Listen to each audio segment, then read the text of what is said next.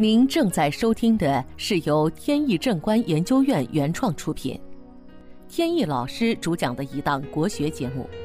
这里以真实案例的形式，摒弃晦涩难懂的书本理论，力求呈现一堂不一样的文化讲座。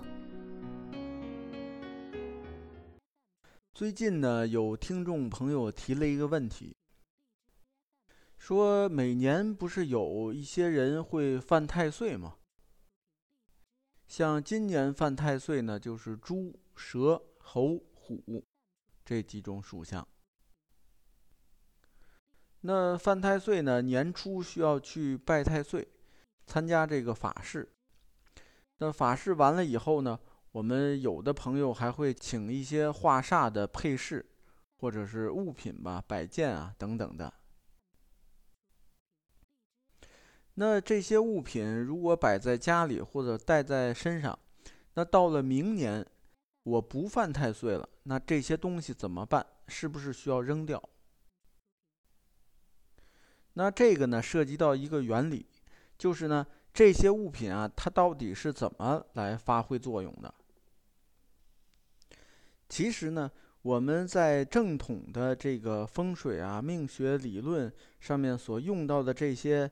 物品呢，化煞的物品呢，它的作用类似于中药当中的补药。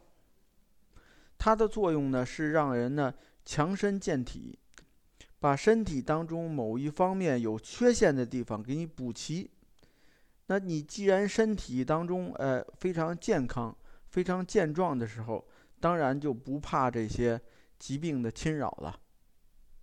而它呀，不像某些人理解的那样，说是一种以毒攻毒的方法。说这个物品呢，它本身就带有一种强有力的作用，能够对抗这个生活中不如意的事情。我们遇到的不如意呢，是各种各样的不如意，有身体上的，有事业上的，财运啊、家庭啊、子女啊等等等等。如果这一件物品能够针对那个坏运气的话，那我们设想，这一个东西能不能既对抗身体上的一些病毒啊、病菌啊，又能够对抗说我在生意上的这些竞争对手跟我来捣乱，是一个全能型的选手。这个道理很浅显。呃，这些物品啊都没有办法做到说这么全面，因此呢，它不是一个以毒攻毒的一个办法。在民间呢是有这种办法的，比如说蛊术，呃，有的弄一个小人儿，然后上面写上生辰八字，然后扎针儿，这是属于什么？就是说我恨这个人，恨得咬牙切齿。那我必须得看到他，马上就倒霉，那怎么办呢？就用这种办法。还有呢，比如说搞来一些东西，呃，弄到那个人身上，哎，结果那个人过不了多久就倒霉了。不过这些办法呀，在咱们传统的命学风水理论当中都是没有的，查这个《四库全书》，查遍了也没有这些内容。所以呢，回答开头的问题，这些作为包括化太岁以及呢其他方面的旺运的呀、旺财的呀等等的这些饰品啊、配饰啊、摆件啊，呃，过了这段时期，呃，没有必要扔掉，可以留存。只不过呢，它就是可能是需要在某些特定的环境下、特定的时间。才能表现出他的这些能力。你过了这个段时间了，他可能就没有这个能力了，仅此而已。呃，留存的呢是无害的。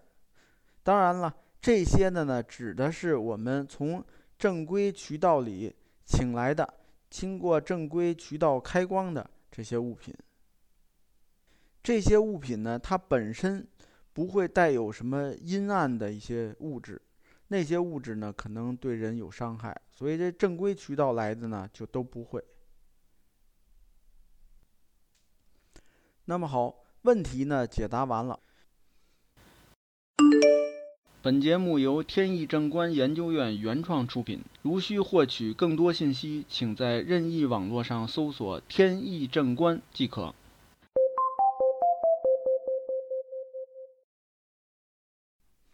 下面呢，我们接着分享案例。这个案例呢，就与画小人有关。我有一位朋友，他是做生意的。前段时间呢，跟我诉苦，就说呢，这一年呀都是特别的不顺。从去年就开始了，然后呢，他就觉得呀，可能是是不是我应该去烧烧香、拜拜佛，所以呢，就赶在今年春节的时候，费了好大的劲排队啊，因为北京这边啊，这个烧香拜佛的人啊，尤其春节那会儿人特别多。所以他呢，要必须要烧这个头一炷香，费了很大的劲，排队等等吧，最后烧着了头一炷。原想着呢，这么诚心去烧这炷香呢，这个今年的这个运势呢，应该是有所改观。结果呢，呃，过了没多长时间，他的公司内部就有人啊。搞这个内部贪腐，呃，做的这个事情呢很不光彩，结果导致呢他也没有及时给这个客户啊把这货呢交上，然后呢这后来呢还损失了一笔钱，就是信用又损失了，钱也损失了，反正什么都没赚着。后来他那个员工呢经他报案也给抓起来了。客户那边呢赔了一大笔钱，算是对方没有起诉。后来呢，他就跟我诉苦，说这个事业上面、经营上面也多少有点成就，呃，看着呢公司也在逐逐渐逐渐的壮大，但是身边呢老是有这种小人，说不定就在什么地方给你捣一个乱，让你很恶心。而且呢，随着说这两年啊，这个经济环境呢本身也不太好，生意也不太好做。这每做一个生意吧，都是说转好几个圈儿，费半天劲，呃，最后可能才能完成，而且完成呢还呃不能百分之百。他就问我，说你说呢有没有这种办法，能让我呢？呃，就一劳永逸，能够把这些身边这些小人啊，都给他屏蔽掉。我说啊，说你这种理想呢是不可能实现的。就算是去了天堂里边，这些神仙啊之间也有勾心斗角，你放心吧。虽然呢，作为命理师啊，有一些方法能够呃让我们。暂时的或者一定程度上的远离小人，比如说，呃，某些人呢可以这个门口呢铺一个红色的地毯，地毯下呢放上五帝钱，或者是摆上七星阵。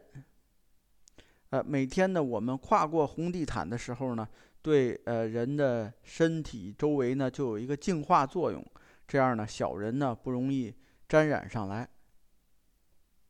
但是呢，对有些人来说呢，这个呀有一个副作用，就是做生意的生意人啊，他会发现呢，这个客户啊也少了，钱财呢进的也少，所以呢，最后就总结出来一个道理：这个钱呀，有的钱呢是跟着小人一块儿进来的，是小人带来的。所以呢，如果你能够把那些讨厌的小人啊忍过去，你的钱就到手了。所以说呢，我们啊都是生活在这个世俗当中的人。那么，如果我们想去逃避这些小人呢，就等于逃避现实。这个实际意义呀并不大。话说回来呢，就是忍一时，风平浪静。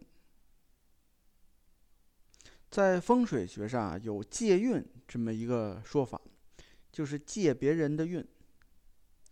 正常情况，如果别人呢跟你之间没有任何关系，只不过呢由于这个人呢他的运特别旺，那么我们通过某些方法把那个人的运呢借一些在我身上，这种借运呢需要偿还，否则的话呢对你自身不利，长期来看。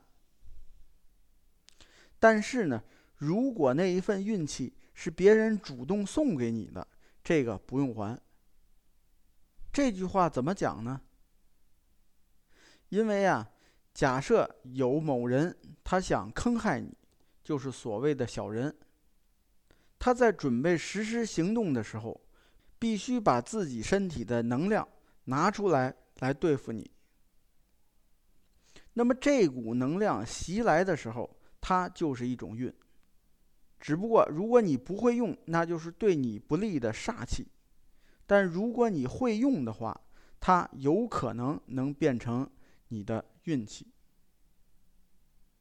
其实啊，每一个人或多或少都带有一些这些个能力，就是吸收别处的一些能量和磁场。有的呢是正面的，有的是负面的，就是吸收了以后对自己有害。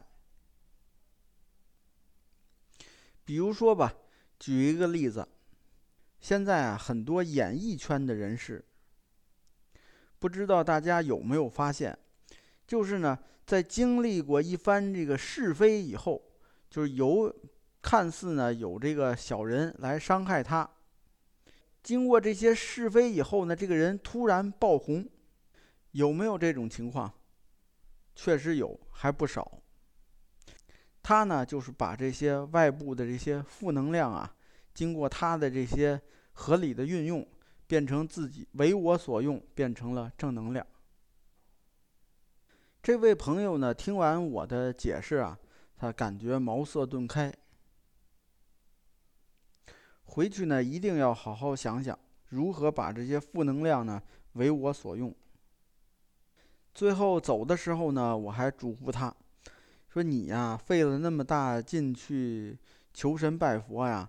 该还愿的时候一定要还愿啊，要有始有终。好，今天的节目呢到此结束。这档国学文化节目由天意正观原创出品，天意老师播讲。感谢大家收听，我们下次节目再见。